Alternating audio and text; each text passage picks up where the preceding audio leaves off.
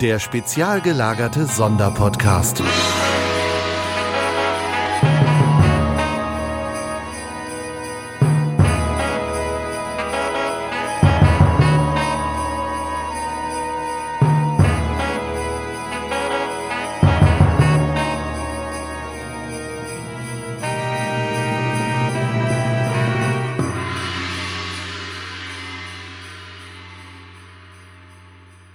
Hallo und herzlich willkommen zum sondergelagerten Spezialpodcast, weil heute ist eine besondere Folge. Wir begrüßen zu dieser Geburtstagsfolge unseren Ehrengast Hannes zuerst. Hallo! Und wir sind heute nur Sebastian. Ah, servus. Und ich- Aber nur Sebastian klingt ja, klingt ja als. Das ist ja übel. Hi, ich bin nur Sebastian. Ja, aber ich habe mich als Esel diesmal nicht zuerst genannt. Und Richtig, ich bin der. Olaf. Hi. Ich find's voll schön, dass ihr meine Geburtstagsfolge meinen Wunsch erfüllt hat, dass Tom nicht dabei ist. Ja, ne? Das haben wir sehr gerne gemacht. ja, das fiel uns nicht so äh, schwer. Äh, leicht, wollte ich sagen. Ach, dieser Freud schon wieder. Äh, nee, ähm, Hannes, dein Geburtstag ist heute. Dein alter Ego Dr. Knobel hat heute Urlaub. Dementsprechend genießen wir heute mit dir zusammen diese Adventskalender-Folgenbesprechung von einer neuen Folge von Die drei. Welche Folge ist es, Hannes? Die Pforte zum Jenseits. Oh, nicht Dün, die dün, Pforten, dün. Nummer ne? zwei. In, äh, Nein, nur eine Pforte. nur eine Pforte, ne? Ja, nur Oder- eine Pforte. Ich hätte sie auch gut gefunden, hätte sie die, äh, der Wink mit dem Zaunfall gehießen. Ja. okay, äh, erzählt wird sie von André Minninger. Hm. Buch gibt's natürlich keins dazu. Ähm, kommt ja aus Rechtsstreitszeiten. Ähm, erschienen ist die Folge 2006 Mhm. und Regie hat Heike-Dine Körting geführt. Richtig, genau. Sollen wir was zu Musik Äh, und Redaktion sagen? äh, Der Vollständigkeit halber. Können wir machen, äh, aber lass uns erst einmal, ist es denn eine Geschichte, die äh, André Minninger so aus dem aus der Schublade rausgezogen hat, hat gesagt, hier, ich habe hier eigentlich eine Drei-Fragezeichen-Folge, aber die können wir jetzt umschreiben auf die drei oder? Da fragst du mich was. Würde ich schon sagen. Die ist Ja? bis auf die Rahmenhandlung sehr drei Fragezeichen mäßig. Also wenn man den Klischee-Koeffizienten, den wir dann am Ende ja haben, mal zu Rate zieht, dann könnte man schon sagen, dass sie drei Fragezeichen typisch ist. Bis auf eben diese, diese Klammer drumrum, finde ich. Also wir hatten jetzt schon öfter mal eine alte Villa und wir hatten auch schon öfter mal Hypnose. Und im Endeffekt ist es ja so eine, so eine Mischung aus beidem, würde ich sagen. Also du hast halt Ja, dieses, du hast jetzt keine alte Villa, sondern es ist halt ein Bungalow, aber du hast auch wieder so einen verschrobenen Typen und du hast auch wieder irgendwas mit, mit, äh, mit ja, auch nicht Hypnose, aber sowas ähnlichem. Also, ja. Aber, aber das ist so irgendwie außer äh, gewöhnliche Bewusstseinszustände, das ist ja irgendwie so ein, so ein Steckenpferd von André Minninger. Fühlt sich so auf jeden Fall in dieser Folge gerade so an, ne? Ich, ich muss ganz ehrlich sagen, ich bin gar nicht so ein großer Fan von diesen, von allen Episoden in allen Serien gibt's ja, gibt's ja immer mal so eine Drogenfolge, ne? Wo die Leute, Ist naja, das hier so eine so eine Drogenfolge? Trippy-Folge. Also zum Beispiel bei, bei Simpsons ist es halt Homers Chili-Trip. merkwürdige Chili-Trip. Bei Breaking Bad ist es die Folge, diese Kafkaeske Folge. Ähm, es gibt halt immer so Folgen, wo ich mir denk, hä? Hä? Wie's, warum hast du das jetzt gemacht? Also, Ja, weil sie keine Musical-Folge gemacht haben wahrscheinlich. ganz ehrlich, Scrubs, Hm? eine der besten Folgen ist tatsächlich die Musical-Folge, weil die Lieder einfach alle Knaller sind. Hatten wir uns beim, äh, ist noch gar nicht so lange her, darüber unterhalten. Ja. Ich finde ja auch die Buffy-Musical-Folge finde ich ganz toll. Ja, die, da kann Weil ich sie nichts so dazu schön- sagen. Ja, es ist halt alles äh, mit Se Ironie, also Selbstironie passiert das Ganze und das ist halt dann schon aller Loben wert. Ja. Ja, das ist um nochmal auf den Herr Minninger einzugehen, dadurch, Ja. dass er halt mit der Stimmen aus dem Nichts und Signal aus dem Jenseits die ganze Reihe mit Clarissa Franklin hat, ist halt schon ein Viertel, also der hat ja zwölf Folgen gemacht, ein Viertel mit so Hypnose. Das sind ja drei Folgen. Ja, Das richtig. heißt, das schlägt dann schon durch.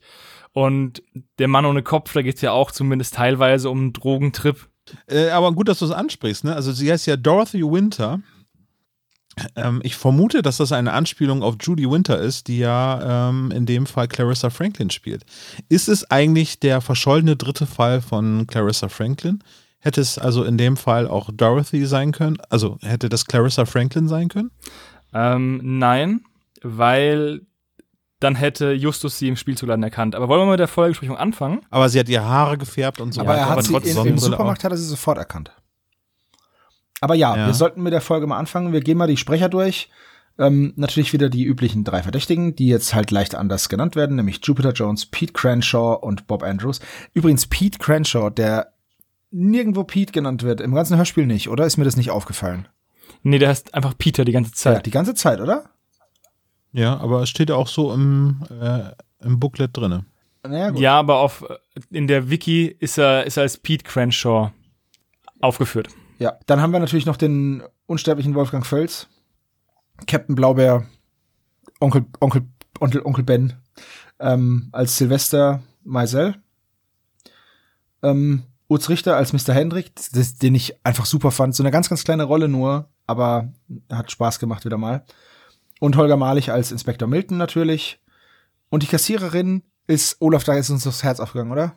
Ja, auf jeden Fall. Aber wieder auch nur so ein Quickie, ne? Genau. Irgendwie. Eni van der Mike Lockjes ist natürlich auch wieder mit dabei. Hat mich sehr gefreut. Die Supermarktdurchsage ist mir gar nicht aufgefallen, die auch noch Ist mir auch nicht aufgefallen. Ähm, das ist André Minninger. Das habe ich dann ganz zum Schluss, als ich das durchgegangen bin, habe ich das gesehen.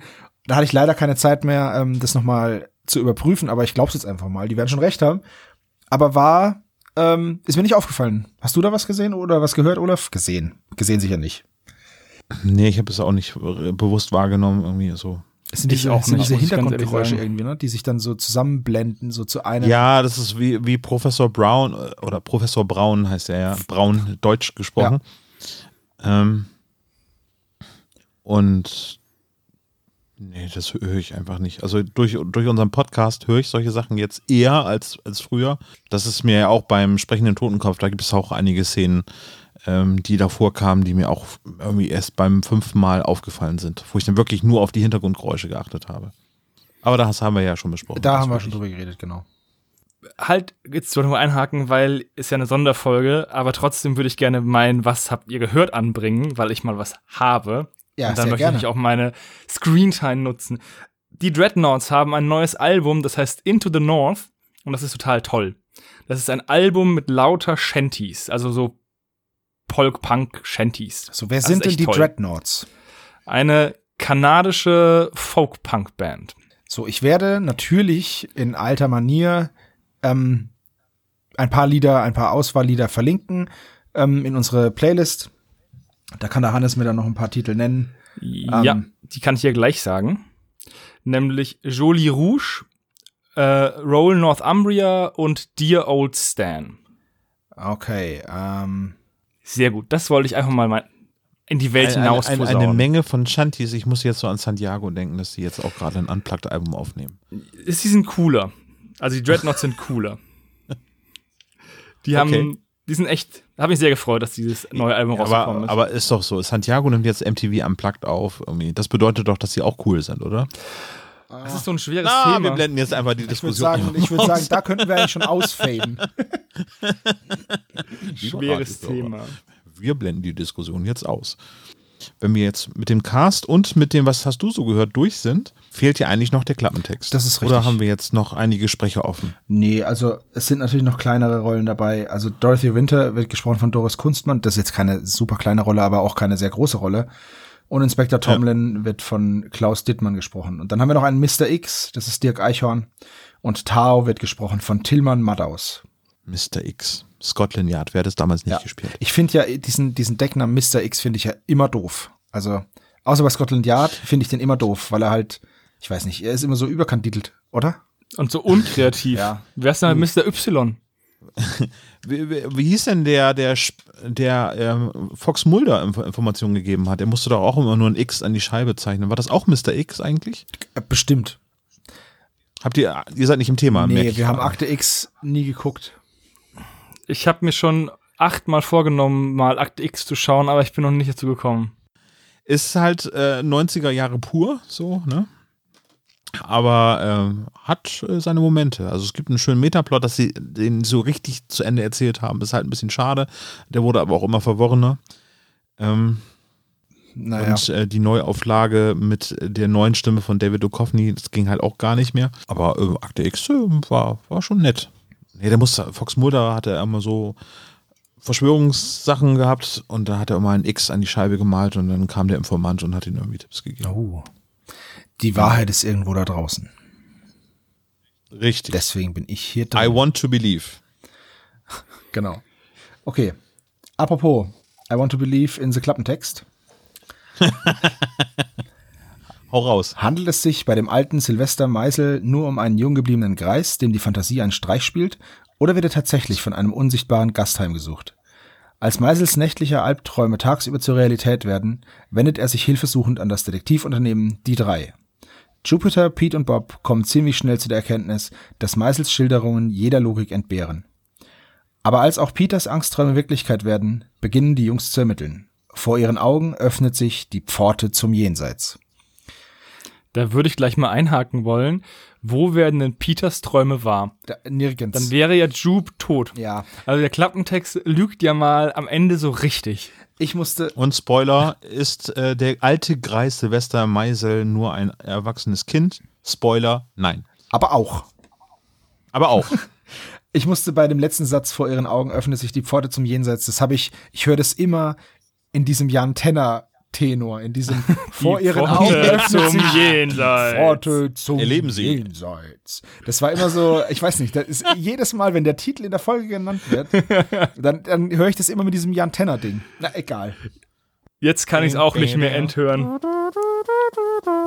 Ach, das ist ein wunderschönes Intro. Gut, ja.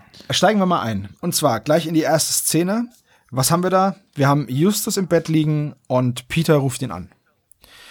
Was ich bewundernswert finde, ist, dass ähm, Peter ihn wirklich am ersten Schul am ersten Ferientag um 9 Uhr aus dem Bett klingelt und dann super, super, ähm, ja, hier so erschüttert ist, dass Peter, dass, dass Justus noch, äh, dass Jupiter noch schläft.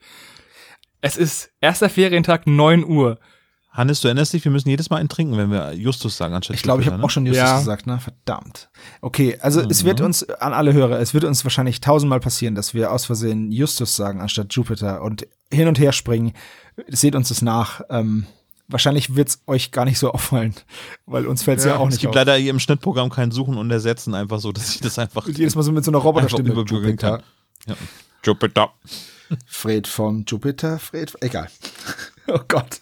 ähm, ja.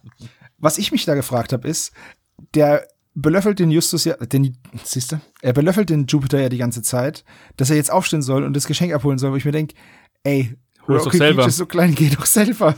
Also, ich, ich verstehe es nicht. Das habe ich nicht gecheckt. Ja. Ja, und wie sich äh, auch äh, Jupiter so entschuldigt, wie ich habe nur bis um zwei gelesen. Ja. Also, als wäre seine Mama sauer auf ihn. Das ist eine witzige Szene, weil die Dynamik der drei Fragezeichen Ich weiß, was du sagen willst. überhaupt nicht in diesem Dialog rauskommt.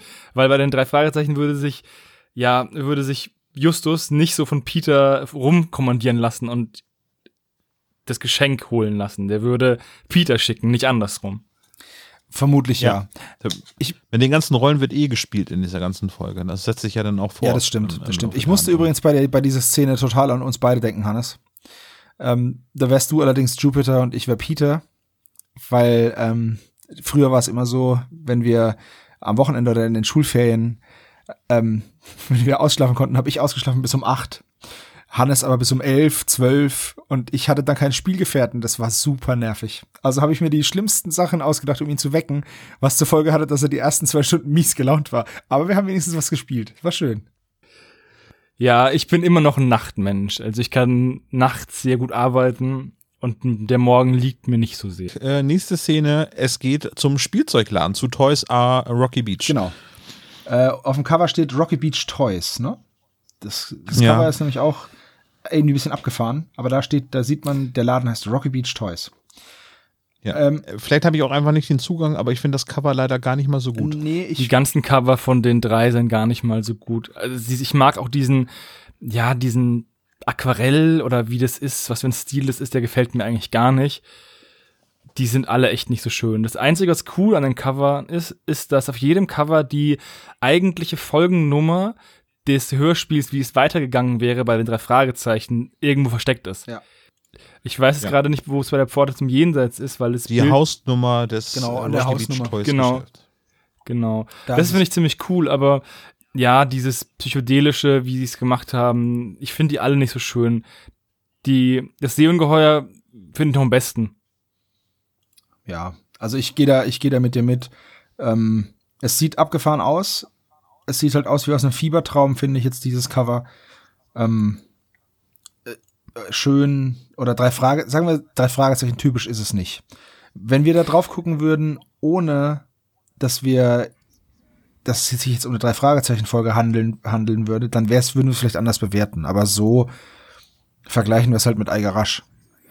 Oder ja, mit es ist halt auch, Ja. ich glaube auch ganz bewusst sind die Cover ganz anders gemacht. Es sind viel mehr Personen auf den Covern, also reale Menschen, die in der Folge vorkommen. Das ist ja eigentlich bei den drei Fragezeichen-Folgen nicht so der Fall. Und wenn es keine Personen drauf sind, sind es fast schon so Stillleben irgendwie, ja, wo halt einfach gar nichts passiert auf den Bildern. das stimmt Die schon. sind echt nicht so schön.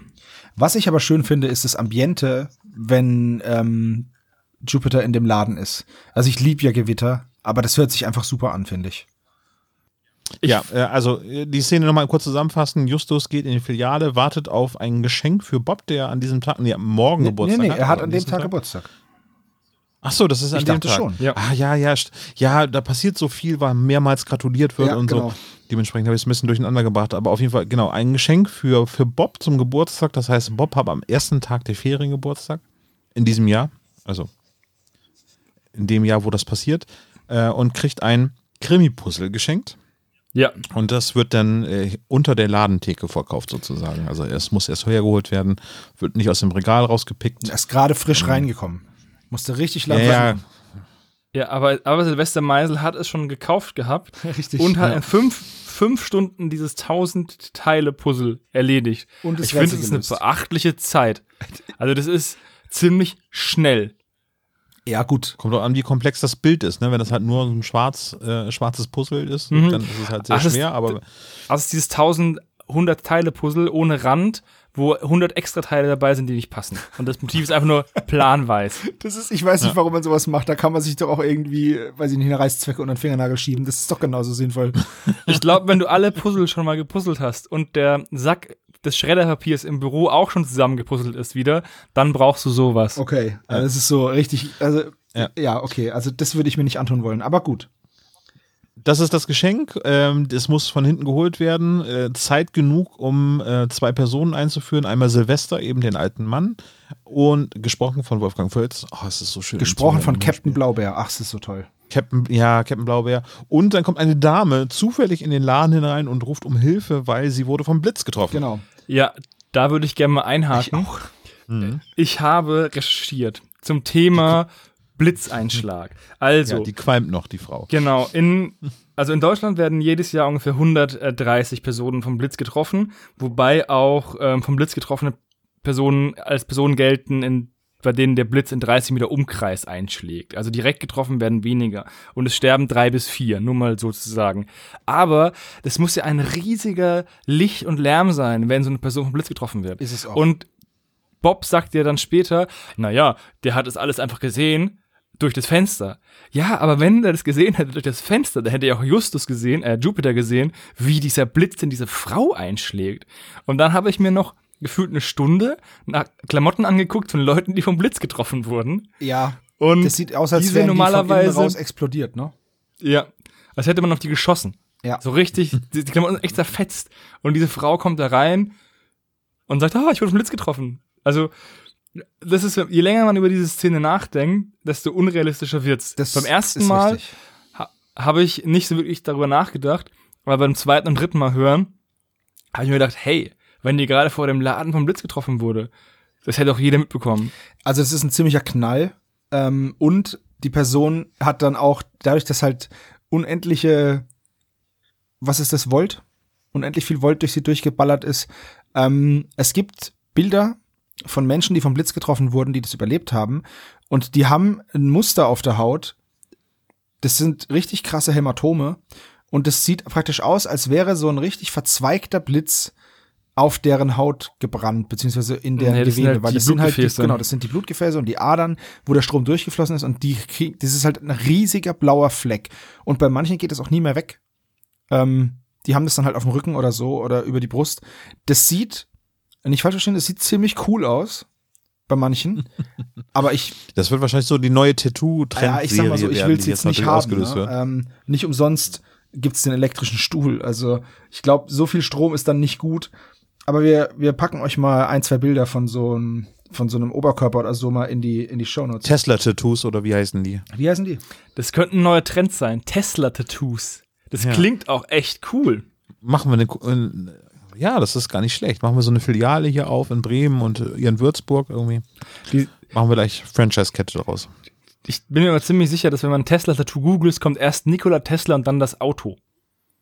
Und erst dann vielleicht die. Ähm, Und dann wahrscheinlich irgendwie so Aufkleber, die dann so Tesla verschönern und so. ja. Ja. Ja, das ist so ein bisschen seltsam, diese Szene. Und dann, dass er halt auch einfach dann sofort alles, alles erzählt, ne? Also, ist auch seltsam, weil du hast einen Traum, dann wird dieser Traum Wirklichkeit und dann erzählst du das und machst allen damit Angst. Das, das, das zeigt doch auch so ein bisschen, dass dieser Silvester Meisel einen an der Klatsche hat, oder?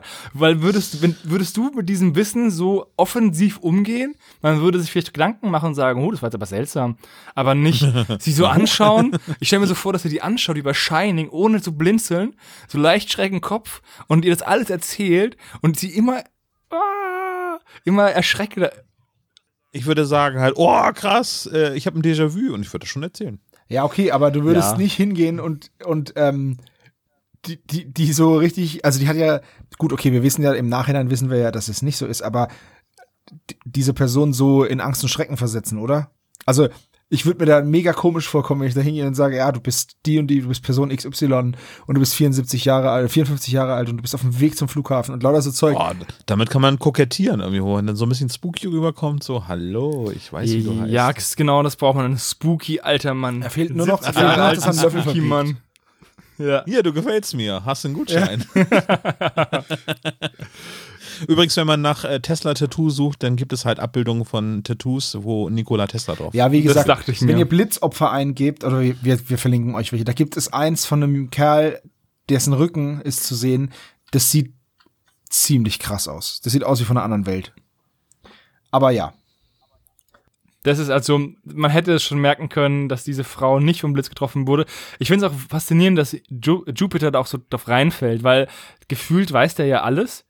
Und dann weiß er nicht, wie jemand aussieht, der vom Blitz getroffen wird. Aber, naja, in dem ist Fall gerade aus dem Bett rausgestiefelt, irgendwie wurde geweckt, irgendwie Also vor seiner ist Aufstehzeit. auch schon eine Stunde zwanzig her, ne? stimmt. da kann man ja. schon mal wach werden. Weil Aber er um neun wird er keinen Kaffee. geweckt und um 10.20 Uhr ist er in dem Laden. Ah, true story. Ja. Ja. Und das, Naja. und das auch bei dem Wetter, ne? Also, das ist ja, es regnet ja so stark, dass als dann die Frau äh, panisch rausläuft, also die Frau ist übrigens ähm, Miss Van Dyke und es war das erste Mal, dass ich bei den drei Fragezeichen oder den dreien eine Person, also einen, einen Namen, eine Person einen Namen hatte, den ich tatsächlich auch im echten Leben kenne. Also, wo ich jemanden kenne, der Van Dyke heißt. Wollte ich nur mal gesagt haben, weil die heißen sonst Ed Snabel. Mhm. Ja, so, und äh, ähm, sie erzählt ihre Geschichte, sie wurde vom Blitz getroffen, will sich aber dann nicht äh, davon abbringen lassen, in ein Flugzeug zu steigen irgendwie und auf Anraten von, Ju von Jupiter und von äh, Silvester und dem Ladenbesitzer sollte sie eigentlich ins Krankenhaus gehen. Sie sagt aber, nee, nee, ist schon okay und steigt dann in ihren schwarzen BMW und fährt davon. In den 7er BMW, ja. Vorher trinkt sie noch einen Schluck Wasser, weil wir haben ja alle gelernt, wenn es einem nicht gut geht, einfach ein Schlückchen Wasser, geht's einem danach wieder Dann geht's schon total wieder. Bombe. Dann geht's einem wieder super. Bei Sherlock Holmes war es ein es- Brandy. Basisches Wasser könnte sein. ja, mit einem, am besten noch mit einem irgendwie Mondwasser mit einem Kristall reingelegt. Mondwasser.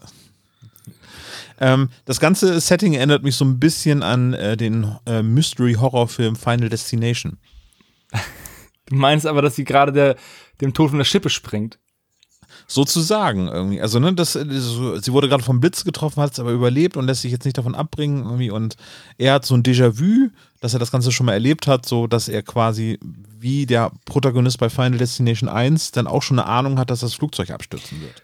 Da habe ich dann, als ich das zum ersten Mal gehört habe, habe ich gedacht, so, oh, das könnte sich jetzt ein bisschen so anfühlen wie eben in Final Destination 1. Ist diese Geschichte wahr? Oder haben wir euch an, an der Nase herumgeführt? Die Auflösung wie immer am Ende der Sendung. Ihr Jonathan Frakes. Aber man hätte das auch mal irgendwie die Szene auch realistischer gestalten können. Zum Beispiel die Frau steigt aus und will was machen, beliebige Ausrede, eben weil sie was vergessen hat. Und dann kommt ein Auto und sie wird fast überfahren und geht dann in den, in den Laden. Das wäre viel realistischer gewesen. Ich sag dir aber, warum es der Blitz sein muss. Und auch wenig, ja, wegen diesem Gewitterkram für später. Ja. Aber das wäre weitaus weniger, also ich, wenn du aufwiegst den Realismus gegen den späteren Effekt, dann hätte man den späteren Effekt auch einfach weglassen können, weil das Gewitter hat nämlich überhaupt keinen weiteren Einfluss auf die Geschichte, außer dass es am Ende aufgeklärt wird, warum es da war und hätte dann einfach einen realistischeren Start machen können. Ähm, meiner Meinung nach. Aber das ist eine andere Sache. Die äh, just äh, damn it. Jupiter zeigt sich davon aber un Prost, zeigt sich aber davon unbeeindruckt und geht mit dem Krimi-Puzzle nach Hause. Und dann schenken sie es Bob. Ja, warte, und das warte, finde ich warte. so witzig. Warte, warte, warte. Ich möchte noch was, ich möchte noch was sagen. Äh, so. Und zwar, wir haben es vorhin schon mal so im Nebensatz gesagt, aber Wolfgang Völz zitiert Big Barney Crown, als er ähm, als Justus sagt, darf ich Ihnen mal ähm, ein paar ehrliche Fragen stellen oder geben Sie mir ein paar ehrliche Antworten. Da sagt er nämlich, du gefällst mir, Junge. Und ähm, das ist ja eins zu eins genau dieses Zitat. Dieses berühmte Zitat, du gefällst mir, kleiner Fettklops. Hier ist noch ein Hier hast bisschen du was. gut, wir noch mehr essen. Ja, okay, das wollte ich nur noch mal gesagt haben, weil das ist Okay, halt ja. eine direkte drei Fragezeichen Referenz. Auf jeden Fall schenken sie Bob dann dieses Puzzle und da kommt eine der ersten sprachlichen Perlen, Ja, nämlich Peter sagt, so mein Süßer. Richtig. Und das ist irgendwie, Also ich habe hier, Also- ich habe hier in dieser Szene, weil wir sind ja jetzt in der Zentrale zurück. Als erstes singen sie im Lied, dann sagt Bob, oh, ihr seid ja süß. Dann sagt Peter, so mein Süßer. Und als dann auch noch Silvester anruft, sagt der, ach Schätzchen zu Bob. ja, Was ist denn das los? habe ich mir auch, auch aufgeschrieben und dachte mir, hm, das ist echt strange. Das passt auch so überhaupt nicht irgendwie zu dem ganzen. Natürlich, es ist die zweite Folge von die drei, dementsprechend wird es ja vielleicht dann passen, aber es passt ja nicht zu den drei Fragezeichen. So kann man sagen. Du, ich glaube, das ist eher Improvisation der drei Sprecher oder der vier Sprecher. Meinst du, dass die sich alle gegenseitig Schätzchen und Süßer nennen? Vielleicht hat sich das gerade so ergeben als freudsche Fehlleistung und dann haben sie es drinnen gelassen, was halt lustig So ist. mein Süßer. Also das fand ich, ich fand's, ich fand's halt krass unpassend. Also, weil die halt noch nie so miteinander geredet haben. Also, Es ist halt schon seltsam. Aber gut, ist ja lustig. Hat uns ja, hat uns ja alle belustigt. Ähm, Ich glaube, der Effekt wurde dadurch erfüllt quasi so. Ja, auf jeden Fall. Ja. Apropos, Silvester ruft ja an, nennt Bob dann ach Schätzchen. Aber er, erzählt- er erzählt auch, dass er die drei gerne anheuern würde. Sie sollen einen Fall lösen, weil er, er träumt so schlecht und hat das Gefühl, dass jemand in seinem Haus oder in seinem Bungalow ähm, ist, nicht nur er alleine. Und den ultimativen Beweis dafür, den will er den dreien liefern, wenn sie ihn besuchen kommen. Mhm. Da finde ich, also er erzählt ja, da erzählt er das schon von schwarzen Haar. Nein, nein. Das erzählt nein, er hier nein, schon. Nein, nein, nein. Doch, doch, Nein. weil dann sagt, oder? Nein, Nee, das ist erst in der nächsten Szene, Entschuldigung. natürlich. eigentlich ich so habe es notiert. Deswegen hat man Notizen. Okay. Ich habe auch Notizen, Ähm, aber ich habe den Übergang zwischen Szene 3 und 4 sehr flie fließend gestaltet. Gut. Weil dann fahren sie nämlich zu Silvester. Genau, aber da kommt eine Trennermusik. Du, du, du, Trennermusik. Und deswegen äh, fängt eine neue Szene an. Ähm, mitten in Rocky Beach, das fand ich schon mal ziemlich krass, dass mitten in Rocky Beach steht ein Bungalow. steht. Das ist, weil der urbane Wohnraum ist natürlich so äh, weit, dass man natürlich auch ein Bungalow hinstellen kann, den besten Nutzen Grundrissbauten Bau den Welt, der Welt, ne? Also Ja, äh, im Endeffekt Ja, ist, ist aber vielleicht bei, wie bei oben, der alte Mann, der halt einfach sich geweigert hat, sein Grundstück zu verkaufen. Drumherum sind ja, aber der ist ja gerade erst hergezogen. vor fünf Wochen. Nö, hat das ja übernommen von jemandem. Naja, ich glaube, so geht das nicht, aber gut. Egal. Also mitten in Rocky Oh, nimm Beach. doch mal die Folge in Schutz. Ähm, Vielleicht ist es auch nur das, das unglaublich gut ausgebaute Erdgeschoss von einem Wolkenkratzer und die bauen das nicht Rohbau ähm, und dann fertig, sondern einfach nur fertiges Stockwerk, fertiges Stockwerk, fertiges Stockwerk. Und sie sind noch Und da so kommt noch was drauf. Ja, und die sind jetzt gerade dabei, das zweite Stockwerk draufzubauen.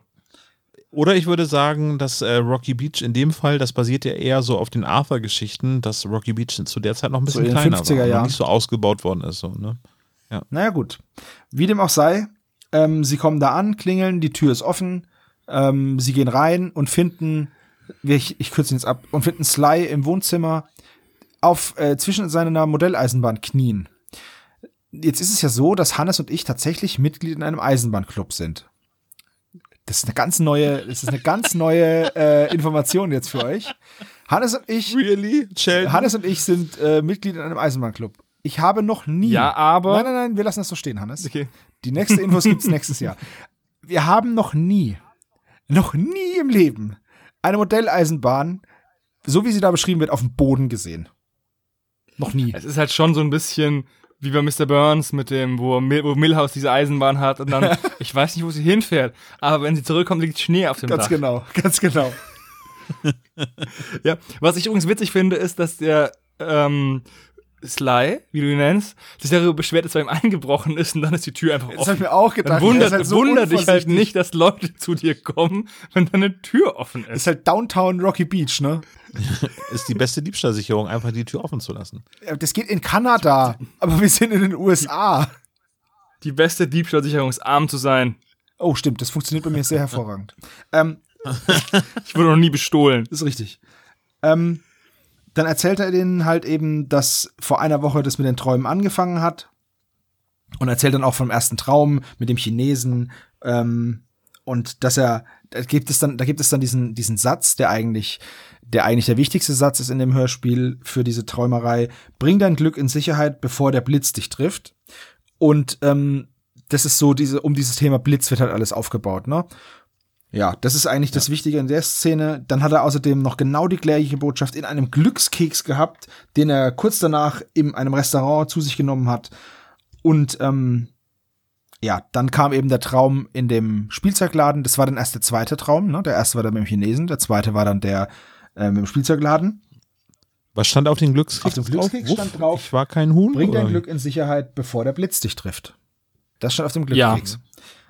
Da hätte man auch einfach den Schlag nehmen können und hätte dann sozusagen ähm, zurück zu dem letzte, zum letzten Traum, wo er im Krankenhaus liegt, weil der ein Schlag wäre auch ein Herzinfarkt oder ein Schlaganfall und dann hätte das auch gepasst. Dann hätte das ähm, auch eine Klimax gebildet. Also er hat Angst Ja, davor, dass der Schlag ihn trifft. Ja, aber es und muss ja ein bisschen Mystery aufgebaut werden. ja, es Ja, es ist ein natürlich. Glückskeks, der mit einem Traum übereinstimmt, ist doch schon mysteriös genug. Da muss doch auch ein Blitz dran vorkommen. Das sagst du jetzt. Aber Das gut. sage ich jetzt, ja. Ähm, er sagt dann eben, dass seine, sein Beweis ist eben ein langes schwarzes Haar, das er in der Küche gefunden hat. Und dann erfährt man eben auch, dass der Mann eine Glatze hat.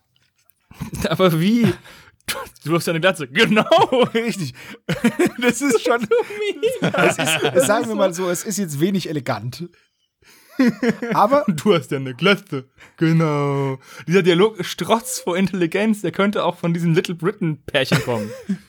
Ja, ich weiß, ja, ich weiß. genau, also er hat eine Glatze, aber dafür hat er keinen Besuch. Und deswegen kann. Du bist sicher, dass die Wand rot gestrichen werden soll? Ja, ich weiß. ja, genau. Wie, Sieht scheiße aus. wie bist du auf den Baum gekommen? Ich bin gefallen. Computer sagt nein. ist so schlecht. Okay, genug referenziert äh, auf Little Britain. Ich habe übrigens, ich war, ich war null Tage alt, als ich gemerkt habe, dass Little Britain ja das Gegenteil ist von Great Britain. Ich richtig dumm. So, egal. ähm, dann kommt was Untypisches und zwar Justus, äh, Jupiter sagt, dass ähm, sie den Fall, die Entscheidung, ob sie den Fall annehmen oder nicht, dass sie die erst morgen Nachmittag treffen und sagen, sie rufen zurück. Und ja, und dann gehen sie zurück in die Zentrale. Genau, dann geht's ab in die Zentrale und jetzt wollen sie eigentlich Bobs Geburtstag feiern, ne? Ähm, weil der hat ja immer noch Geburtstag, darf man nicht vergessen, ist immer noch Bobs Geburtstag. Bob hat auch gar keinen Bock, den Fall anzunehmen. Der sagt halt, ja, das ist nichts Übernatürliches, der kann die Informationen auch aus dem Reisebüro haben, dass er das zufällig gehört hat. Oder Es ist so mega, das ist auch so. Was ist, was ist realistischer, dass die Frau auf den Blitz getroffen wird und er es geträumt hat, oder dass die zufälligerweise im selben Reisebüro waren, diese Frau, ähm, der Frau im Reisebüro alles erzählt hat, über, nicht nur über ihre Reise, sondern auch über ihren Zweck der Reise und über ihre Forschungen, dann ähm, der Meisel nebendran sitzt, das zufällig hört, dann der Meisel in den Spielzeugladen geht, dann diese Frau dahin fährt, dann eine Panne hat, das sieht dann der Meisel, er kennt die Frau aus dem, aus dem ähm, Reisebüro, dann geht die rein, erzählt ihre Geschichte und der Meisel hat nichts Besseres zu tun, als äh, so Cold Reading-mäßig ihr das alles vorzubeten. Ja, aber er vergisst auch was ist jetzt gleichzeitig- real, Was ist, jetzt- ist Er realistisch? vergisst aber auch gleichzeitig noch, woher er es hat. ja. Also, ja, ich sag mal so. und der, der spinnt da so eine total dämliche Begründung ein zusammen Mann mit und 70, sagt, ne? Also- ja, deswegen ist der Meisel krank. Und damit kann Bob gut leben. ja, Und ich denke mir, wenn, aber wenn der Meisel das gesehen hätte, dann hätte ja der Jupiter, der neben ihm stand, das ja auch gesehen vielleicht. Das, diese ganze Theorie hinkt doch. Und dann, ja, dieses schwarze Haar reicht mir nicht aus. Dude, ihr habt schon Fälle angenommen, weil eine alte Frau einen, Sche einen Schemen gesehen hat, der der Legende ähnlich sieht, den ihr Uropa, der mal einen Schatz gefunden hat, ihr auf dem Krankenbett erzählt hat. das ist. Aber richtig. ein- es wurden schon aber Fälle, ein es wurden richtiger schon Fälle Beweis reicht nicht Gründen aus. Ja. Aber dass es ein Haar ist, reicht nicht aus. Aber das ist Bobs Geburtstag, ne? Coole Ausrede, works for me. Ich glaube, der hat einfach raus. nur Bock auf Party. Das kann, ich- kann ich auch voll Ja. verstehen. Eigentlich, eigentlich wollte er in den California Park fahren, aber dieses Puzzle ist viel besser. Das Ding ist, ganz ehrlich, gerade eben ist noch das ultra krasse Unwetter und dann will er in den California Park. Alter, es regnet noch. Was ist denn los mit euch? Wo ist denn da die Kohärenz? Mann, ey. Hm. Also auf jeden Fall ähm, sagen sie dann halt, Justus ruft dann an. Ich finde es auch sehr komisch, weil Justus ist derjenige, der den Fall annehmen möchte. Peter und Bob Prost. überstimmen Nein. ihn aber. Äh, Jupiter, Prost. ja. Ich muss mal, was, mal kurz was trinken. Hm. Ja, okay. Jupiter. Und ähm, dann sagt Jupiter aber ab.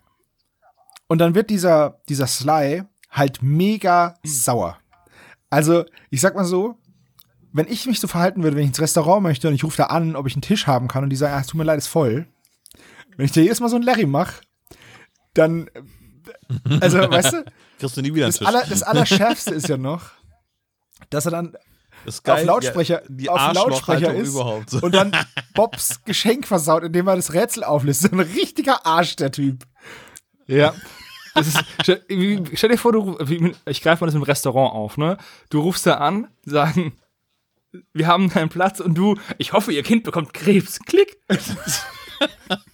Das ist richtig. Was ist, was ist falsch mit dir? Ja, das ist, äh, der, ja, ist mega gut. der Typ ist einfach. Ich habe mir hier aufgeschrieben, Dude, chill mal. Habt ihr übrigens mal so ein Krimi-Puzzle gemacht? Das Nee, Ich ja auch in wusste gar nicht, dass es ein. Krimi-Puzzle gibt. Ich, ich habe mir darunter nichts vorstellen Ja. können. Ich dachte, das ist sowas ähnliches wie diese Escape Games, diese, diese Exit Games. Also so ein bisschen so eine Es gibt Rätselei. sogar, äh, es gibt sogar Puzzle, äh, Krimi von den drei äh, Fragezeichen Kids. Ja, genau. Ein Adventskalender Krimi-Puzzle gibt's jetzt äh, für den jetzigen Advent. Nicht für den nächsten Ja. und auch nicht für den letzten, sondern für diesen. Ähm, Habe ich im Hugendudel im Regal gesehen. Ah ja, cool. Spuk, au, Spuk aus dem Schulfest heißt das. Ah ja. Kostet 16,99. Kriegst du da irgendwie, äh, kriegst du da irgendwie Hat- Tantiemen oder so? Nee, hat 200 Teile. Also es gibt noch einen anderen Fall, irgendwie, äh, das, äh, die Villa der Rätsel, irgendwie, also da das ist quasi eine neue Produktlinie. Wahrscheinlich aus dieser Folge heraus ist das entstanden, diese Idee. Genau. Aber ich hatte früher schon mal Krimi-Puzzle gehabt, hier Ehrenmann, äh, Toter Mann, habe ich glaube Ehrenmann, toter Mann. Das hört sich an wie ein, wie, Ja. das hört sich an wie ein Hip-Hop-Lied aus Berlin. Ich wollte gerade sagen, das neue Album von, von Kollega. Oder von Bushido. Ja, die, sind- die sind halt auch schon ein paar Jahre alt, ne? Also so alt wie ich ungefähr. Nein, so alt So alt ist nicht, nichts. Du auf- bist ja so alt wie die Zeit. da schon das so alt Puzzle? kann gar keiner werden irgendwie. Auf jeden Fall hatte ich mal zwei Dinger ausprobiert und war okay, aber, Okay, aber auch irgendwie ein Kind seiner Zeit. na gut. Ja. Okay, Dann kommt ein ziemlich langer Zeitsprung, in dem nichts passiert. genau. Und dann trifft Jupe die Glenda van Dyke im Supermarkt. Und die bezahlt halt bei der Amy von der Michael Kiss. Und dann kommt dieser geile Dialog, ich zahle immer mit Karte. Jemand, der Geld dabei hat, ist dumm. Ja. Hier ist so alles voller Verbrecher, so voll paranoid, als würde man wegen 20 Euro im, noch im Supermarkt überfallen werden. Ja, ich habe ich hab hier aufgeschrieben, Bar oder Karte, immer Karte, Pfeil, mega Bitch. Sorry, aber die fühlt sich da auch wieder so, so, so verhält sich doch kein Mensch, oder? Verhalten sich Menschen so? Ja, wahrscheinlich Ja. schon, aber wir umgeben uns nicht mit solchen Menschen. Das kann schon sein. Also auf jeden Zumindest, Fall zumindest nicht in dieser Auf Folge. jeden Fall zickt sie richtig rum und äh, Justus erkennt sie dann. Sie streitet das Ganze ab und die Szene ist dann damit auch beendet. Und dann? Nee, es kommt noch was viel Besseres. Es kommt nämlich, ich bitte um Entschuldigung und sie so abgelehnt. Ja, stimmt. ah, das ist Das ist auch so eine sprachliche Perle wie, äh, hier mein Süßer, ich bitte um Entschuldigung, Das abgelehnt. ist wie Das dieser rote. Void-Stempel, den es bei den, bei den Bugs Bunny Cartoons immer gab. Dann sind wir wieder in der Zentrale und ich habe einen Titel Nach einer unbestimmten Zeit, hab- was ganz wichtig das ist ist. richtig, ich habe einen Titel für diese Szene. Bob Arschdrews. Wie passend. Und zwar in dieser Szene denkt Bob, ach weißt du was, ich mag Peter eigentlich gar nicht. führt sich auf wie die, führt sich auf wie die Prinzessin auf der Erbse, der Typ. Und ich weiß nicht, also Justus, äh, Jupiter sagt dann, dass er den Namen ähm, auf der Kreditkarte gesehen hat und dass es eben nicht Van Dyke heißt, sondern Dorothy Winter. Und ähm, dass aufgrund dessen, dass das jetzt halt diese Frau, dass die tatsächlich existiert und schwarze Haare hat, ist, lässt sich Bob eben überzeugen. Äh, er ist immer noch sauer, weil, weil ähm, Sly ihm sein Geschenk versaut hat. Oh, da wäre ich aber auch ich mega würde mich genervt, auch echt ne? Also, ärgern, ne? Und dann sagt Aber man kann es ja umtauschen, es gibt zwei andere das ist Fälle. richtig, aber das ist halt auch wieder so, zeitlich passt das nicht, weil wir sind ja jetzt schon einige Tage, beziehungsweise, ja, einige Tage später ähm, in der Zeitlinie vorangeschritten und jetzt sagt Justus, äh, Jupiter, verdammt noch mal, Jupiter sagt jetzt, ach ja, wir können es ja umtauschen. Also als wäre das Spiel gerade eben erst ausgepackt worden. Mhm. Das ist ein bisschen komisch, allerdings, und das möchte ich kurz anmerken, kann es durchaus sein, dass es absichtlich ist. Weil am Ende kommt ja raus, das Ganze war nur ein Traum. Spoiler Alert. Oh nee, nicht. Ich wollte gerade sagen, Spoiler-Alarm. So, aber Echt, da muss ich eingeschlafen Aber- sein. Echt? Scheiße. ähm, in Träumen, also ich träume ja ganz Gott sei Dank sehr wenig, ich mag Träume nicht, ähm, da stimmt ja auch die Zeitachse nie. Deswegen kann es sein, dass, da so, dass das vielleicht so Meta-Hinweise sind, dass das gar nicht passen kann. Vielleicht ist es auch, interpretiere ich auch zu viel rein, aber es könnte theoretisch sein. Ja, gut. Was ich noch witzig finde, ist, dass, also tödliche Bohle heißt es Krimi-Puzzle ja. Und es ist ja mal das einfachste Rätsel. Also, das ist schon fast eine Schande und Asche. Also, es ist ja fast schon, also, da muss ja diesen Verkäufer von diesem Puzzle schon schlagen, weil es ist ja dieses klassische, es war in den Eiswürfeln. Das weiß doch jeder. Das ist Ja. doch kein Krimi-Puzzle wert, oder? Ja, ist schon richtig. Also sehe ich auch so. Es ist für einen, ein, für einen Jugendlichen oder für einen. Nee, auch für den Jugendlichen ist das. Pillepalle. Also, Ja. das ist nicht sehr schwer. Das stimmt schon.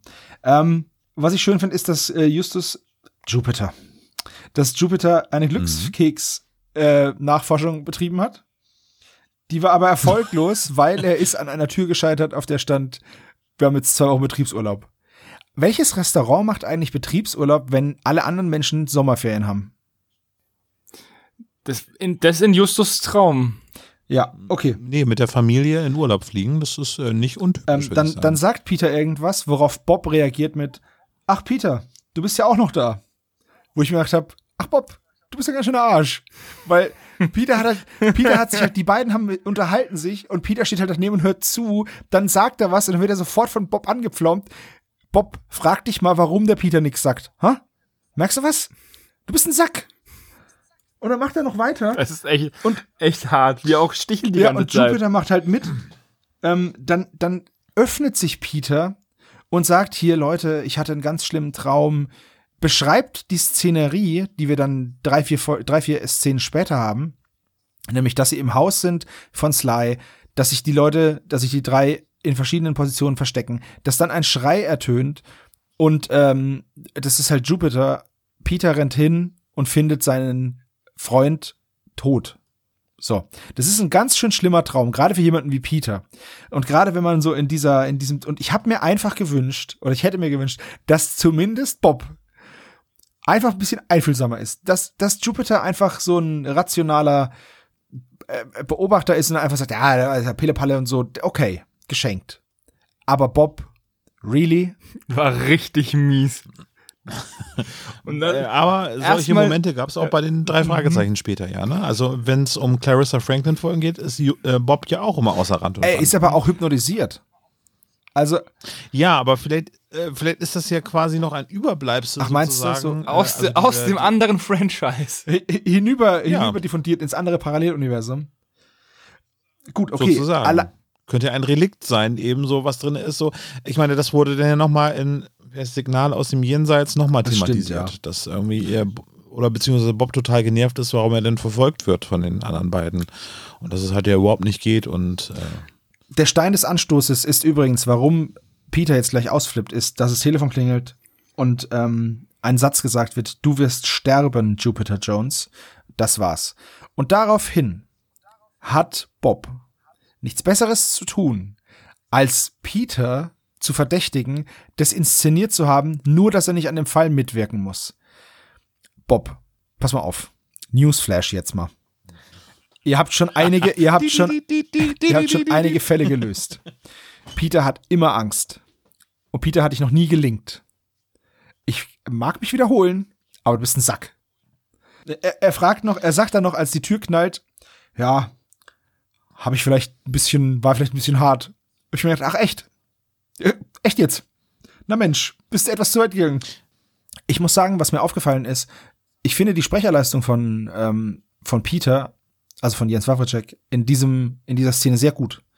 Weil man hört richtig, dass Peter so an der Schwelle ist zu weinen, aber wütend und enttäuscht ist und traurig, das aber nicht komplett rauslassen will. Und ich finde, es ist eine echt gute Sprecherleistung. Also man, man also ich habe mit Peter mitgelitten und hab mir gedacht, oh, du armer Kerl, komm, wir gehen an Strand surfen und essen ein Eis.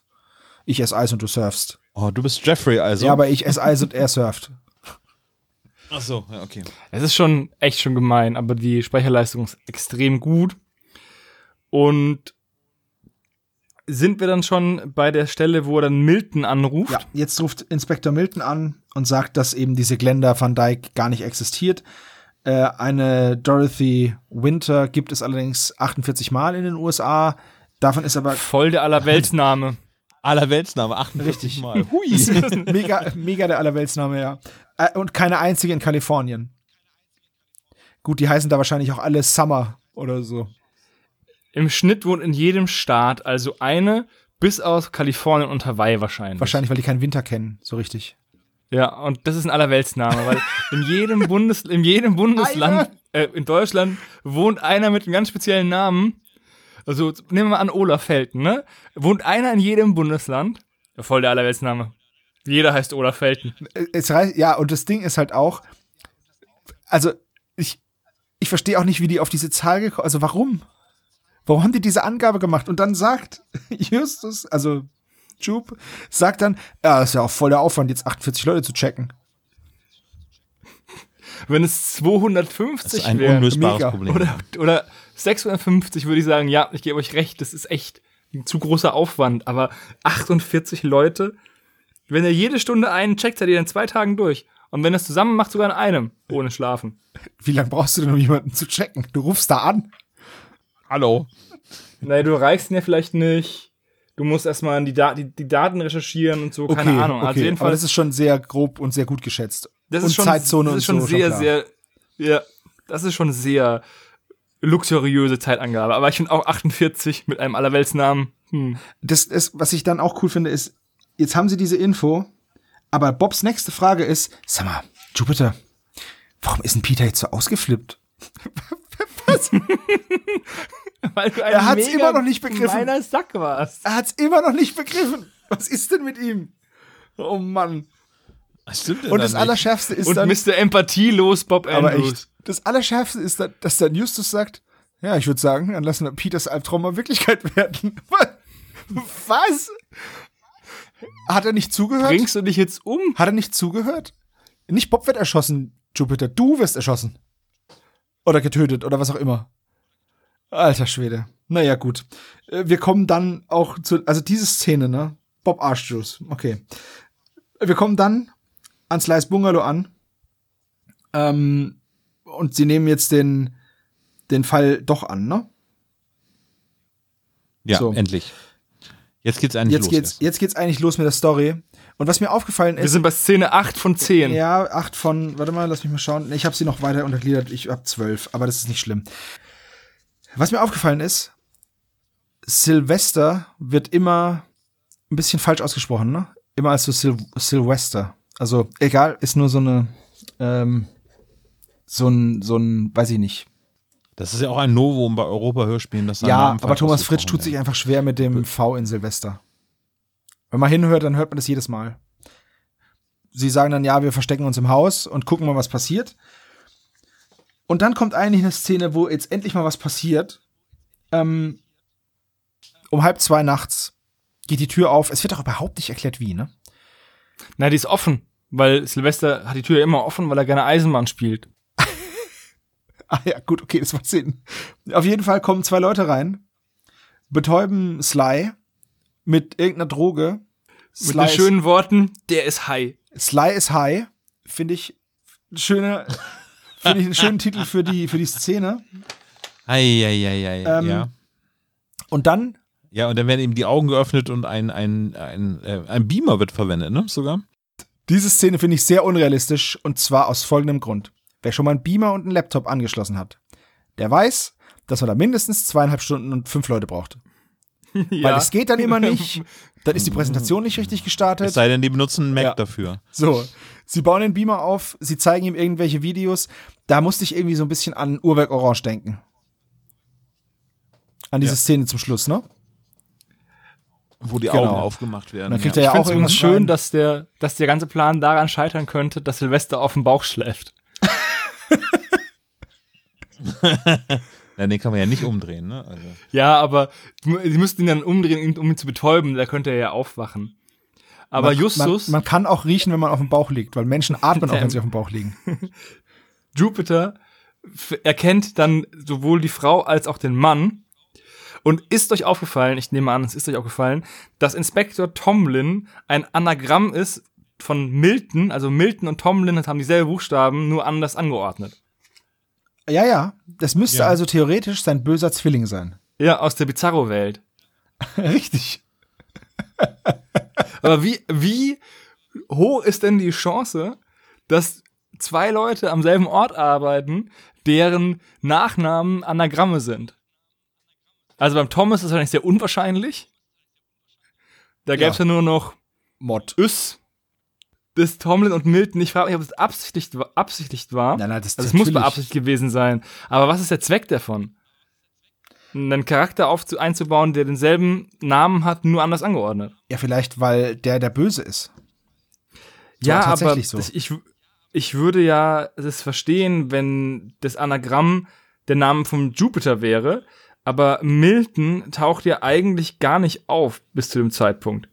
Ich glaube, vielleicht ist es auch einfach eine, eine Geschichte, die, die Jupiter eher so ausmacht, charakteristisch. Wenn das halt Traumsequenz ist, was es ja Stimmt. nun ist, äh, dass so etwas halt irgendwie so, so Wortspielereien eher dann so sein detektivisches äh, Spiel ist, was er da durchführt. Und Das kann durchaus sein, ja.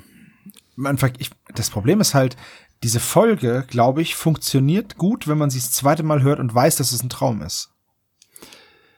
Ich, ja, aber ich check halt nicht, warum sie dieses, das wäre auch ein guter Fall gewesen, Ja. wenn es kein Traum gewesen Ja. wäre. Aber wir greifen Nichts ein wenig, diese- wir greifen ein wenig Ja. vor. Sie zeigen dem dann diesen, diesen, Aber wir, wir können das jetzt auch ein bisschen beschleunigen, Ja. was das angeht, weil im Prinzip jetzt überschlagen sich die ganzen Sachen. Vielleicht können wir das in der Besprechung genauso Genau. überschlagen lassen. ähm, im Endeffekt geht's dann sehr schnell. Sie fahren zurück in die Zentrale. Da merken sie dann, dass sie abgehört wurden. Bob geht sich bei Peter entschuldigen. Und in der nächsten Szene ist es dann eben, dass äh, Bob und Justus ohne Peter den Sly verfolgen. Der fährt dann äh, in eine oder Richtung einer Grünanlage. Er will dann da, überlegt sich, ob er einen Spaten mitnimmt oder nicht, geht dann in diese Grünanlage rein ohne Spaten.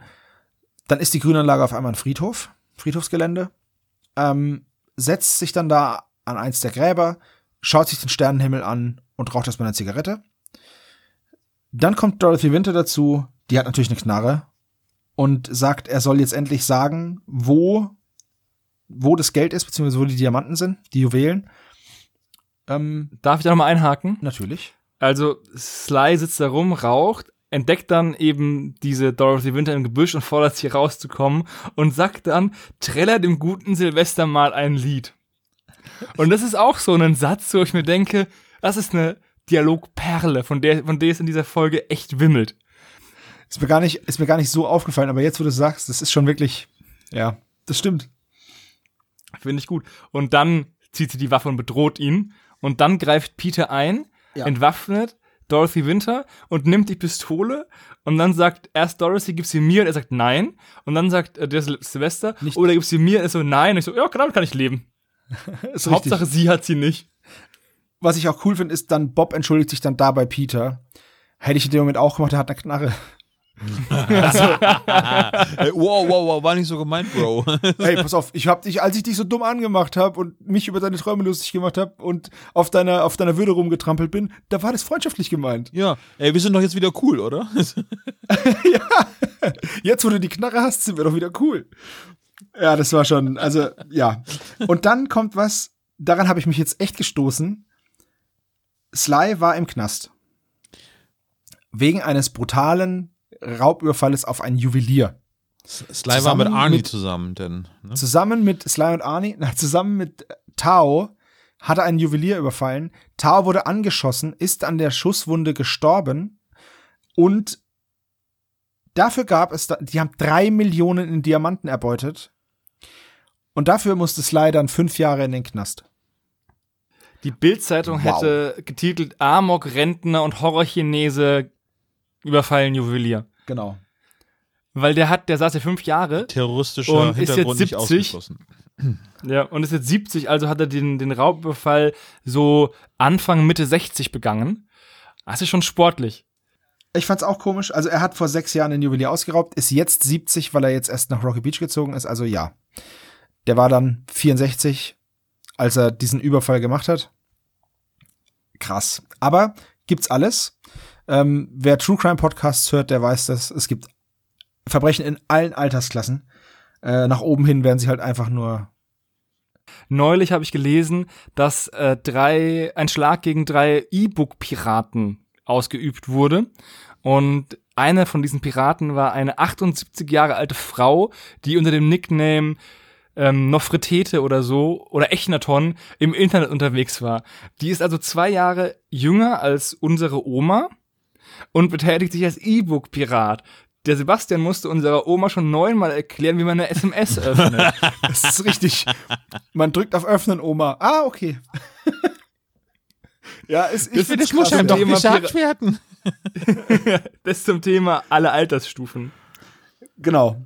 Ähm, was hat es jetzt also mit diesen Träumen auf sich? Die wurden benutzt, um ihm im Endeffekt ähm, dazu zu zwingen, ähm, diesen, die, den Lageplatz der Diamanten zu verraten. Weil im Verhör hat er nichts gesagt, hat gesagt, nur Tao wusste, wo die Diamanten sind, der ist jetzt aber tot. Ist dann schön in den Knast gegangen, das kennt man ja, das ist ja dieses typische Gangster-Ding. Ich gehe in den Knast, wenn ich rauskomme, bin ich reich. Deswegen haben sie es dann mit Träumen versucht, die sie ihm eingesetzt haben und dann haben wahr werden lassen und ihn so ja unter Druck setzen wollten oder ihm so Angst machen wollten, dass er halt dann versucht seinen seinen Schatz zu heben, bevor er jetzt das abgenommen bekommt. Und die Sache ist ja die, der Silvester Meisel hat überhaupt keine Intention, diesen Schatz zu heben. Zumindest kommt die nicht rüber. Er hat sogar viel mehr die Intention, Krimi-Puzzles zu machen. Ne? Das heißt, zu sagen, oh, vielleicht stirbst du bald, heb noch den Schatz. Aber er hat ja gar kein Interesse, den Schatz zu heben. Und wenn er tot ist, bringt ihm der Schatz ja auch nichts. Ja, aber Tja. die wollen ja den Schatz. Ja, aber wieso soll ich einen Schatz heben, der mir nichts bringt? Für den Fall, dass ich sterbe. Ja, Dann kann ich auch einfach einen Löffel abgeben und der Schatz bleibt ein Schatz. Stimmt und der nächste Schatzsucher freut sich dann, wenn er was findet. Ja, Also gut okay. Was ich auch noch, was ich auch noch unrealistisch finde, ist, dass wir haben ja zwei Zeitsprünge. Einmal, ähm, wo sie absagen und einmal, wo Justus eben Dorothy Winter im Supermarkt trifft. Und der ist vielleicht vier, fünf, sechs Stunden, würde ich sagen, ne? Maximal. Und in dieser Zeit schafft es diese Dorothy Winter herauszufinden, wer Justus ist, also Jupiter ist, ihn als Gefahr zu identifizieren und eine Wanze in, in der Zent- die Zentrale zu finden und da eine Wanze anzubringen. Das ist eine ganz sportliche Leistung. es stimmt. Aber es ist zu dem Zeitpunkt nicht geklärt, ob die Zentrale bei die drei jetzt so versteckt ist. Ich weiß nicht, ah, da okay, nee, aussieht. es könnte sein. Müssen wir mal es, ja. unseren, müssen wir mal unseren Experten fragen, Christian. Also Christian, wenn du das hörst, ich gehe davon aus, dass du es hörst. Wenn du das hörst, schreib doch bitte mal in die Kommentare, wie das jetzt sich mit der Zentrale verhält bei den die drei. Mhm. Gut, im Endeffekt ist das dann auch die letzte richtige Szene, weil äh, während dann Sly lacht, wird das Lachen immer hallender und schallender und ähm, man hat diese Rauswaber-Frequenz und das Telefon klingelt wieder und wir sind wieder in der ersten Szene. Justus liegt im Bett, Peter ruft ihn an, hast du das Geschenk für Bob? Und Justus ist noch ein bisschen verballert, weil er halt verpennt hat oder keine Ahnung, gerade erst aufgewacht wurde und erzählt dann, ja, er weiß genau, wo der Schatz liegt. Es kann nur ein Grab sein, wegen Gräber werden wieder zugemacht, Ladi da.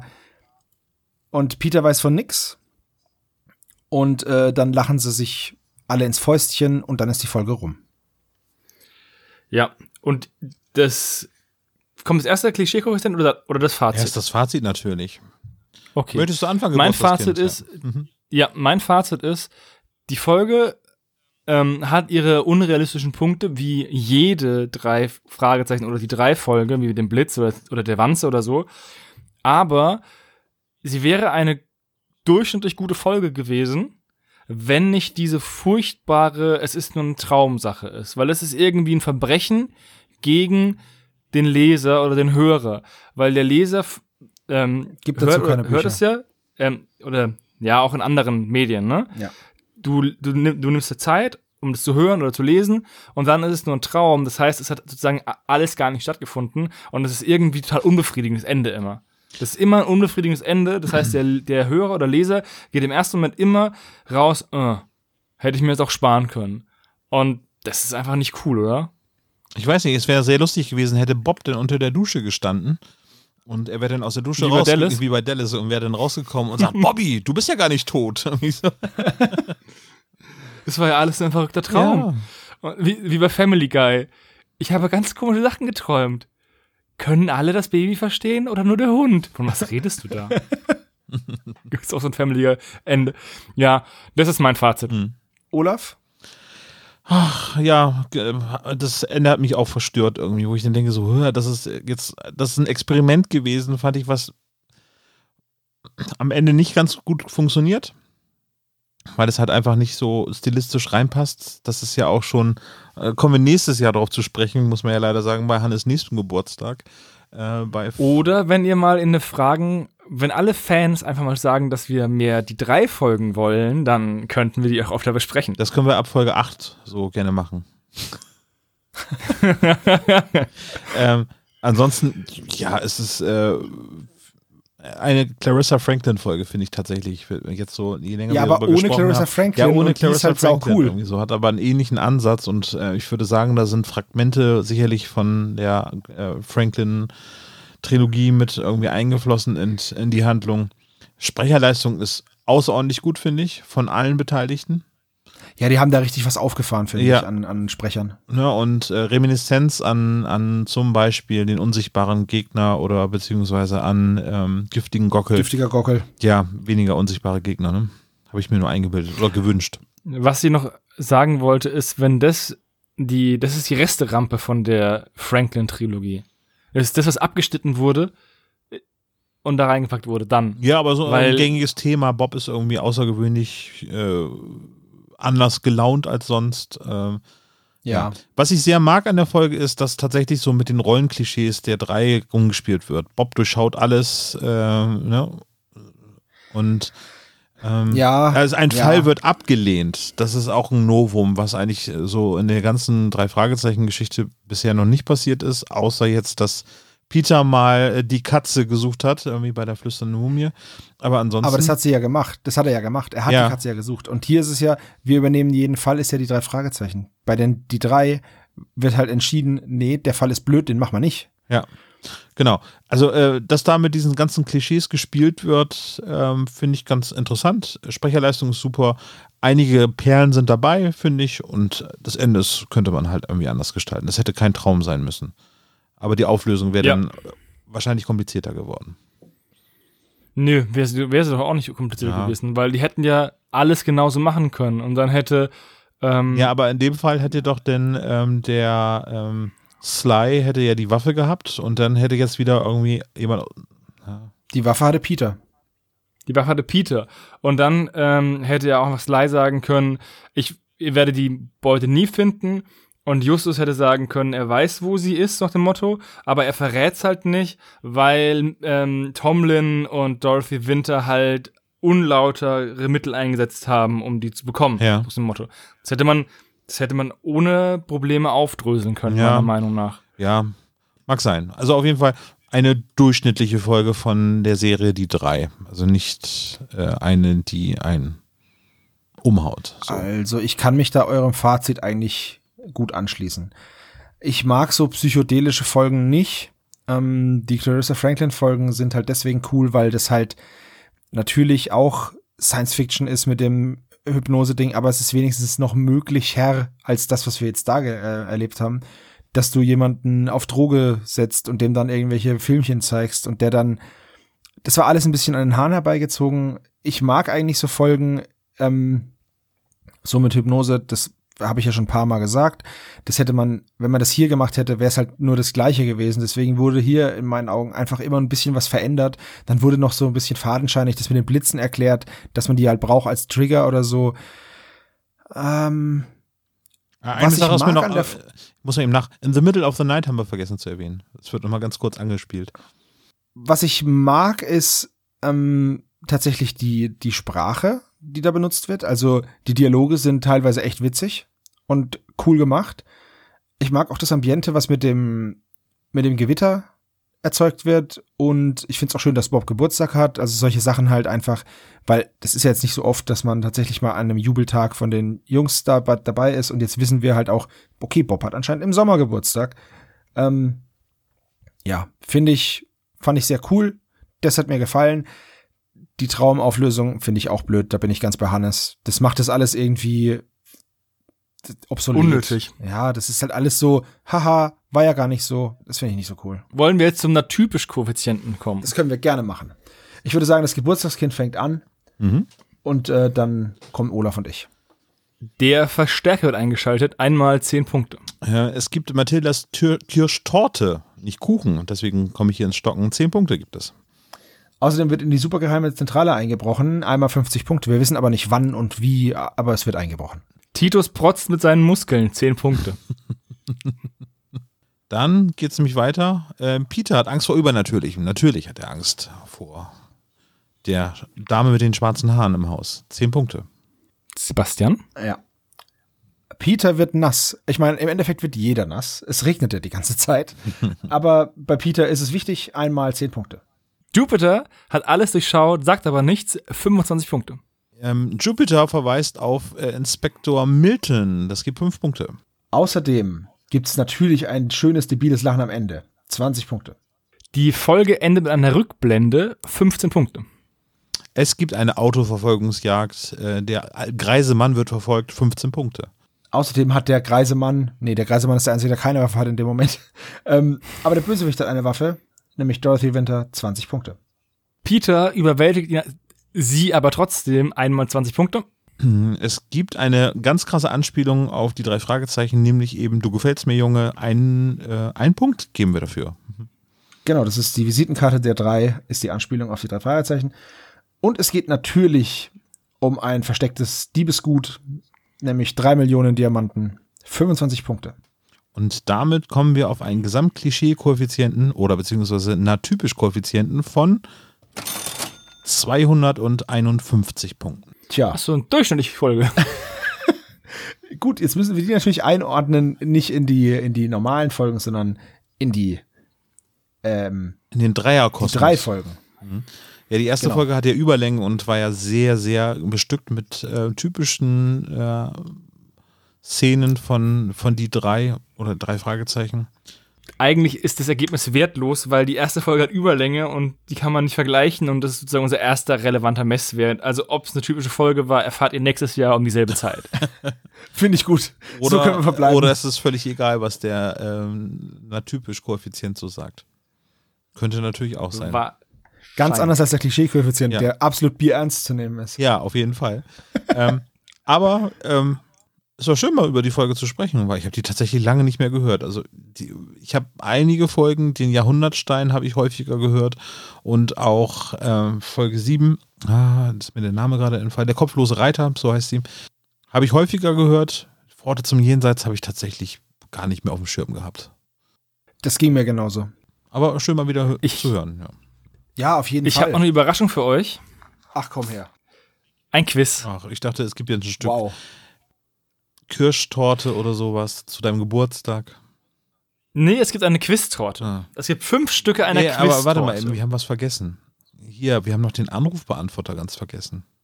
Stimmt, der blinkt auch die ganze Zeit so penetrant. Ja, das müssen wir noch mal eben hören. Warte mal, ich drück mal Ich eben finde, kurz. ich finde, der blinkt auch ein bisschen wütend, oder? Ist das Licht kleiner als sonst? nee, es ist ein Morsezeichen. T O M. Was das wohl Vielleicht. heißt. Weiß ich nicht. Da klingelt nichts bei mir. Vielleicht ist es halt einfach das falsche Intervall. Vielleicht könnte das auch Omt sein oder so. Ja, drück, drück mal einfach auf Start. Okay, ich drück mal eben drauf. Hallo Kollegen, hallo Hannes, alles Liebe und Gute zum Geburtstag, Happy Birthday. Ich hoffe, ihr feiert schön ohne mich. Ich bin ja leider krankheitsbedingt verhindert.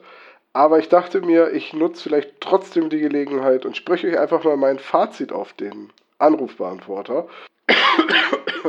Also, äh, diese die drei Folge mag ich tatsächlich, je öfter ich sie höre, lieber. Ich weiß noch, als ich sie das erste Mal gehört habe, fand ich diese, das ist alles nur ein Traumauflösung, ho, ho, ho, ziemlich Dallas-mäßig. So Bobby Ewing war das, glaube ich, der dann unter der Dusche steht und sagt, nein, die ganze letzte Staffel hast du dir nur eingebildet. Und das ist eigentlich ein Kniff, der außerhalb von Futurama mit der Was wäre wenn Maschine eigentlich nicht gut funktioniert und ziemlich lame ist. Hier finde ich aber, gewinnt die Folge davon, dass man sie zweimal oder mehrfach hört. Wenn man sie das erste Mal hört, denkt man so, ja toll, es war alles nur geträumt. Wenn man sie aber ein zweites Mal hört und mal darauf achtet und das schon weiß, dass es alles nur ein Traum ist, dann finde ich, ist das sehr subtil versteckt. Und da wird da sehr ähm, unterschwellig drauf angespielt. Vielleicht ist es jetzt auch meine Einbildung, so eine Wahrnehmung, weil ich ja nun weiß, dass es ein Traum ist, keine Ahnung. Aber letztendlich, wenn man mal drauf achtet, dann ist die Musik, als Justus auflegt, am Anfang schon ein ziemliches Indiz, dass er wieder einschläft. Dann ist die Stimmwahl von Wolfgang Völz als äh, äh, Sylvester Meisel auch, ich meine, der ist ja fürs Flunkern bekannt. Der ist ja entweder Ben Peck, der immer maßlos übertreibt, oder eben Captain Blaubeer, der Lügenbaron. Also auch eine Stimme, die schon sehr mysteriös klingt. Und dann ist einfach jeder in diesem Hörspiel immer super nett und zuvorkommend zu Justus. Jupiter, Entschuldigung, ich werde Justus sagen die ganze Zeit, weil es ist Justus. Äh, also sind immer alle total nett und zuvorkommend und ach, was für eine Ehre, dass du mich in meinem Geschäft besuchst und und und. Dann sagt Wolfgang Völz öfters Dinge, die sehr nach alten Rollen von ihm klingen, sowas wie, du gefällst mir, Junge. Ja, was er als Big Barney Crown gesagt hat. Und letztendlich, wenn man mal darauf achtet, sind alle Dialoge extrem gestelzt unnatürlich und alles klingt so, als hätte Justus es formuliert. Und wenn das jetzt Justus Traum ist, dann hat er das ja auch. Also alles in allem, beim, beim ersten Hören dachte ich nur so, boah, es ist eine schlechte Folge. Gut, dass sie mit die drei aufgehört haben. Jetzt beim zweiten, dritten, vierten Hören ist, der, ist die Handlung immer noch Schwachsinn, aber das soll sie ja sein. Es ist ja ein, ein Traum. Und wenn man dann sich so mit diesem Wissen, dass es ein Traum ist, dann gefällt mir die Folge doch sehr gut. Ja, ich hoffe, ihr hattet Spaß beim Besprechen. Danke, dass ihr mein Fazit über den AB reinnehmt und äh, das nächste Mal bin ich wieder dabei. Macht's gut. Interessant, was er sagt, ne? Ja, Dankeschön, Tom, für dein, für dein Fazit. Schade, dass du jetzt doch noch einen Podcast hast. Nein, Quatsch. Ja, jetzt ist es, jetzt ist das Quiz eine Strafe und keine Freude mehr. Okay. Äh, ich würde. Da vermuten, dass Tom letzter seid. wird. Ja, da ihr nur zu zweit seid, könnten wir es auch mit machen, mit mehr schneller reagiert und es reinruft. Okay, wir können es ja mal probieren. Oh, warte mal, mein Hirn Bei der ist, ersten- äh, am- bei aus der ersten Frage- ist viel weiter als zu Sebastian. Ach ja, natürlich. So funktioniert nämlich das Internet. Yes. Frage Nummer eins: Wie heißt das Mordopfer im Krimi-Puzzle? Alter. Halleluja. Äh, ich habe das, scheiße, ich habe mir das sogar, ich habe mir das sogar aufgeschrieben. Ich lasse meine Notizen jetzt liegen, aber ich habe mir das aufgeschrieben. Ähm, Oh, warte mal eben, das war ein ganz witziger Name. es ist ein Mister. Das stimmt schon mal. Drei, zwei, Mr. Garrett. eins. Nein, Mr. Higgins. Ah, verdammt. Oh, von Magnum, der, genau. Deswegen. Ah, ja. Durch was fährt Silvesters Eisenbahn? Durch den Tunnel. Durch das Nein. Wohnzimmer. Ach, durch Täler. Nein. Was ist die Szenerie, durch die das fährt? Eine Wüstenlandschaft. Nein. Nee, Olaf? Eine kleine Stadt ist es, ein Miniaturdorf mit, mit Karussell und so, ne? Ah, stimmt. Es ist ein Jahrmarkt. Ja, aber Olaf war schon, hat's schon eigentlich. mit Ja, ich gebe Olaf den Punkt. Ja, finde ich- ich find heute, ich heute ist mein Geburtstag. Also, und Tom ist äh, Ich dabei. erinnere mich, dass es kleine Häuser, Bäume waren und, und ein kleiner Jahrmarkt. Ja, okay, ja, mit Karussell. Nein, ist okay. Ich, ich finde auch, dass du den Punkt verdient hast. Wie heißt das China-Restaurant, Lieb, wo Ling Silvester Ping, den Ling Glückskeks Pi, bekommt? Ling Pi, Ling Pi. P steht auch auf dem Cover drauf. Ja. Se Sebastian hat von Wie teuer ist Dorothys Winter, Winters Einkauf? Hier können wir eine Schätzfrage machen. Olaf, was schätzt du? Ich weiß es sogar noch. Irgendwie 34 Euro waren das. Und ein paar Ich sag, dann Cent. sag ich 34 Dollar. Was habe ich gesagt? Also Euro Olaf sagt- gesagt? Du hast gesagt 34 Euro, Olaf. Leider bist du raus. Und wie viel schätzt du, Sebastian? 34 Dollar. Das ist ein anderer 34. Betrag. Das sind 34,59 Dollar. Kommt drauf an. Danke. 2006 wurde das aufgenommen. Es könnte sein, dass da Euro und Dollar ziemlich gleich auf waren. Das ist egal, weil du gesagt hast, es sind 34 Euro. Das stimmt nicht. Ah, ja. Ich, Okay, das ist und die letzte. Frage ist, wo verstecken sich Bob und Jupe auf dem Friedhof? In einem Gebüsch.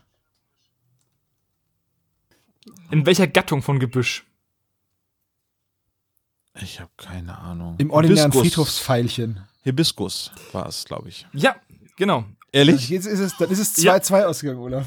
Ja, das, das ist find es ich zwei, sehr schön. zwei Ah, ausgegangen. echt? Und das finde ich. Und, ja, und Hibiskus habe ich einfach nur rausgehauen, weil das so ein typischer Strauch ist irgendwie so. Hast du das jetzt geraten? Ja. Nein, also ich habe das natürlich gehört, aber es hätte irgendwas anderes sein können. Alter Schwede, das ist, das ist für mein selektives Hören. Pflanzen interessieren mich null, wenn ich sie nicht essen oder rauchen kann. Du, es gibt so ein paar Punkte, so ein paar Triggerpunkte, wo, wo ich dann stolpere. Ja, okay. Also gut, Hibiskus. Ja, damit geht das Quiz 2 zu 2 aus, was mich sehr freut. Keine ich. Stechenfra Stechfrage? Oh, ehrlich? Das ist doch Ich schön, habe keine Olaf. Stechfrage vorbereitet. Das ist doch schön. Ja, okay. Ja. Ja, stimmt. Ist besser als eine Niederlage, damit kann ich leben. Genau. Mir fällt auch, oh, ich könnte noch eine, eine Stichfrage, habe ich doch noch. Wer war die Mörderin beim Krimi-Puzzle? Die F- Kellnerin im roten Kleid. Ja. So, Olaf, du hast verloren. Gut, Okay. das war. Das war dann meine Geburtstagsfolge. ja, würde ich auch sagen. Danke, dass ihr zugehört habt. Danke, dass ihr beide da wart. Danke, dass Tom zu Hause geblieben ist. Wir Tom freuen uns dann, HDGDL, ne? Also komm wieder. wir, ich freue mich dann auf die nächsten Aufnahmen mit euch und natürlich auf die nächste Geburtstagsfolge im nächsten Jahr. Ah. Und wir sagen bis morgen. Schönen Advent für euch. Ling, ling, ling, ling, ling, ling, ling, ling, ling, ling. Tschüss. Tschüss. Psst,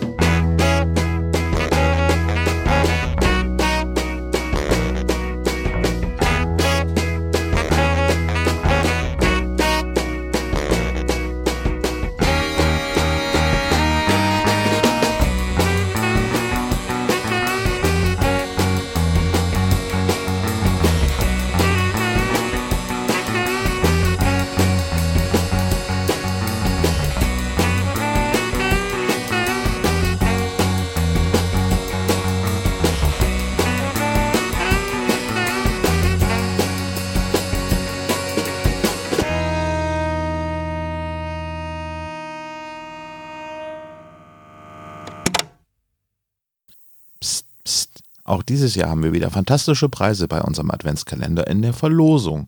Wer an der Verlosung teilnehmen möchte, schreibt unter diese oder eine der nächsten Kalendertürchen einen Kommentar und nimmt automatisch an der Verlosung teil. Der Rechtsweg ist natürlich ausgeschlossen. Wir verlosen fantastische Preise, unter anderem von Winterzeit Audio, Titania Medien, vom Riva Verlag und auch von Sony Europa.